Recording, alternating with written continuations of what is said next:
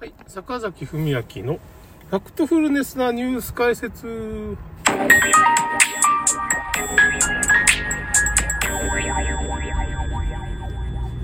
えーと、なんかね、ニュース解説じゃなかったですね。まあ、ちょっと文学的な話をすると、ちょっと、ちょっと喋りたいこといっぱいあってね、一体何なんだこれって。しかもちょっと一昔前、今から30年ぐらい、僕の青春時代だから、僕は今54歳なんで、14歳、ま、40年前の話を僕してますから、まちょっと皆さんわからないかもしれない。今日はですね、だから昨日のね、だから、まあいろいろワクチン関係の話とかそういうのはまあ、電話情報を飛ばすわけいかないんで、まあ、なるべく確定的なことを言えばいいんだと。厚労省とか。こういうことが起こってますよと。それにちょこっと、こんなこと、僕の予想ではこういうことが起こるんじゃないかな、みたいな予想を加えるってことで、まあその、この前帰って最後の記事、3月31日に上げた記事の内容なんですけど、まあ、僕は文学賞を取ってるからちょっと、あ、取ってないわ。文学賞の最終候補に一応、まあ、1166人から、まあ、最後39人に、の最終候補ですかね。まあ、受賞するかどうかわからんのですけど、まあ、ちょっと星が少ないんで、まあ、4人ぐらいチャンスがあるかな。だからまあ、僕の部分は、あの、角川、第2回角川武蔵野文学賞っていうやつのライトノベル部門で19人いるんですよ。この中で、まあ、対象を取ると、まあ、大して賞金とか出なくて、なんかその、武蔵野樹里っていう、まあ、角川の、これ僕ね、僕、これ僕にとってはこれ宝物みたいな感じなんですよ。その荒俣さんとか、赤坂さんとかね、結構その、電気小説っていうかね、博物学者の荒俣さんとか、本書いてて、なかなか執筆陣が僕好きな人が多いんですよ。この雑誌がなんかついたり、まあなんか、チケット、角川の武蔵野の、まあ、そういう博物館ですよね。美術館みたいなのがあるんですけどね、武蔵野美術館みたいな。あ、武蔵野美術館だったかなのチケットみたいなのくれたり、そういう、まあちょっとそういう感じ、あとはまあ、大賞取ったらね、なんかその武蔵野樹林かなんか、どっかに飾られるっていうのが、武蔵野樹林に発表してくれて、なんかどっかに飾ってくるらしいんですよね、作品とかをね。まあだからなんていうのかな、ちょっとその、武蔵野博物館のための文学賞なんでね、なんか武蔵野をずっと追求せんといけないからね、武蔵野もどうやったら深掘りできるんかな、みたいな感じですけどね。ずっと武蔵野テーマで、武蔵野樹林って雑誌やってるんですよ。角川がね、出して。これ大変だろうなって、武蔵野だけで、どうやったら深掘りしてるんかな、ネタがつけるんじゃないかな、みたいな感じがするけど、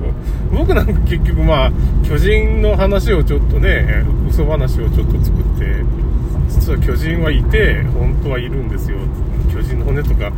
見つかってるけど、密かに回収されて、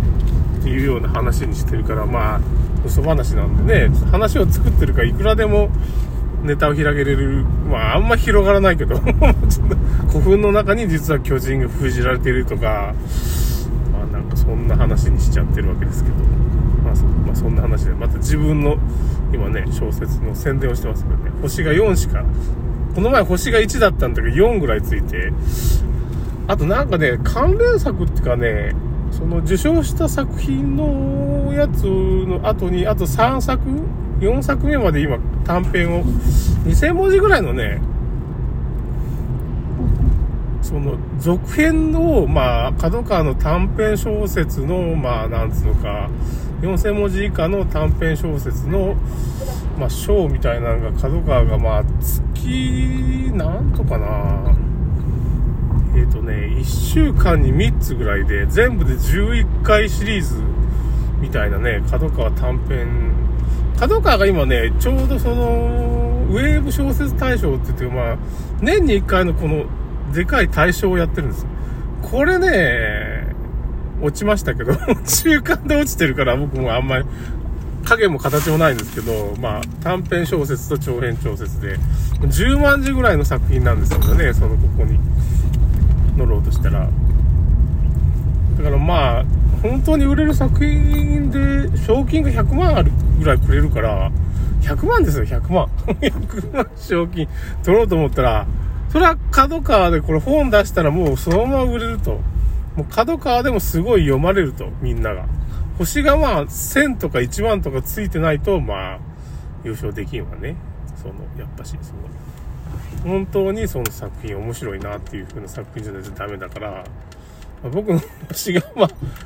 今、最高で6ですかね。その作品で、結構だから、その、いろいろ、その続編をね、短編で書書いて出したら、星6ぐらいついてね、星6644ぐらいな感じになってて、43かな。結構全部で6に12、7。結構ついてるな。6に12、3で15、プラス4で17ぐらい、全体で17ぐらい星もらってね。まあこれはあの 僕がその星つけた人のところに行って、僕に星つけてくれた人のお礼で、また星つけたりして、そんな星のやり合いみたいな感じになってるからくれた。まあ、その、正当な評価かどうかは微妙な話なんですけど、まあ、そういう風な感じで多分くれたんだと思うんですけどね。まあ、お返しみたいな感じですかね。猫のお返しみたいなちょっと、感じと言いましょうか。そういう事情もあるんですけど、それで星がまあ、ちょっとついたんですけど、ちょっと、よくあることなんですけどね。まあそういう、続編を書いたりしてて、いや、その話はどうでもよかったんだ。そのニュースの話。最後に書いたエッセイなんですけど、まあ、前半はその話で、後半はまあ、ウクライナとかコロナの、まあ、コロナ詐欺、ウクライナ詐欺、まあ、その、なんていうのかな。えっ、ー、と、小室圭詐欺とか 小室圭、小室圭さんなんか知らんけど、影武者がいるわけですよ、何人か。影武者が3人とか4人で、まあ、な、なんかやってるし、どういう、みんな気づいてないですか？気気づいてくださいね。まあそういう風な。影武者がいる。小室圭に影武者いるっておかしいと思いませんか？で、マコさんも影、影武者化してるから、あの話はなんかまあ、天皇家乗っ取り騒動なんですよ。創価学会によるね。創価学会のタレントなんですよ、どっちも今。マスコミに出てるのは。マスコミを動かせるんですよ、創価学会って。で、本当のマコさんは今どっか海外に逃亡してるんじゃないかとは言われてますよね。まあ、もう陰謀論みたいな話だけど、本当にマコさんは偽物なんですよ、今。メディアに出てるマコさん。しかも、複数のマコさんが演じ分けてるんで、よーく見てください。まあ、皇室ブログデレデグサっていうの見たらわかりますけど、別人なんで。どう見ても、もう素人が見ても大体わかりますよ。うん、そういうことが起こってるんですよ。嘘じゃないです。もう写真見たら一目瞭然です。まあ、それはともかく、違うがっていう感じで。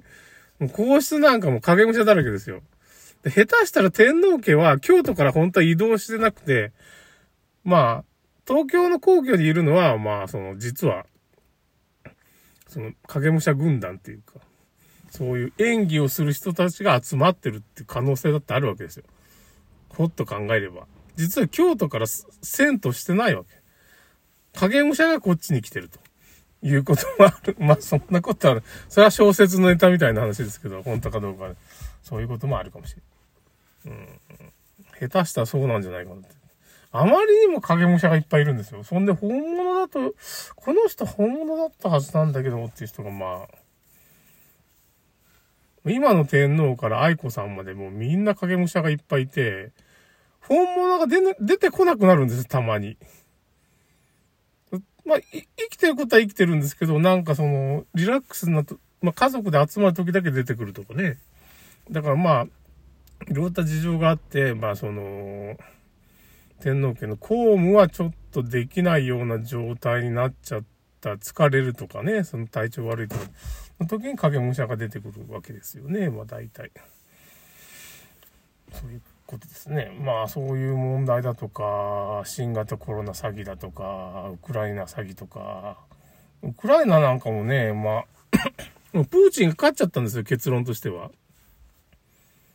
どういうことって感じですけど、まあ、ゼレンスキーがまあ、悪いんですよね、あれね。2014年からゼレンスキー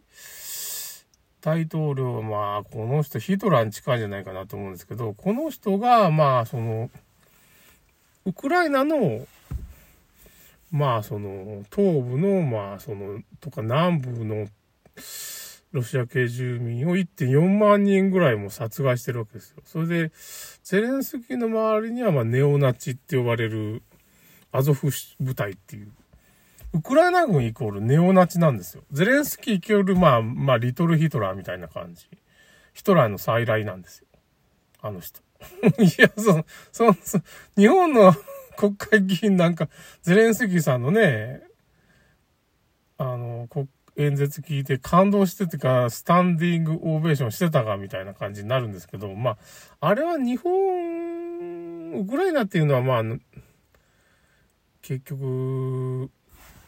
あそこはね、アメリカの属国なんですよ。属国っていうか植民地で、ゼレンスキー大統領はユダヤ人。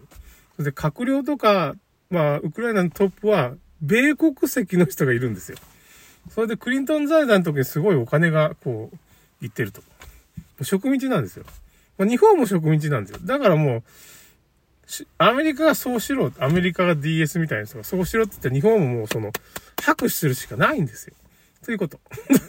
だから、実際はロシアがウクライナの住民を助けに行ってるんですよ。それで救出してるんですよ、人道回廊。殺されてるから。自国民を殺してるんですから。街を壊すんですよ。その、ウクライナ軍が。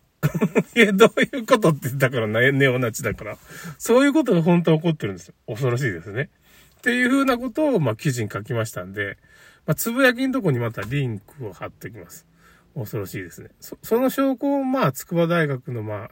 北川教授とかいろいろそういうことのリンクを貼ってます。それでは、また。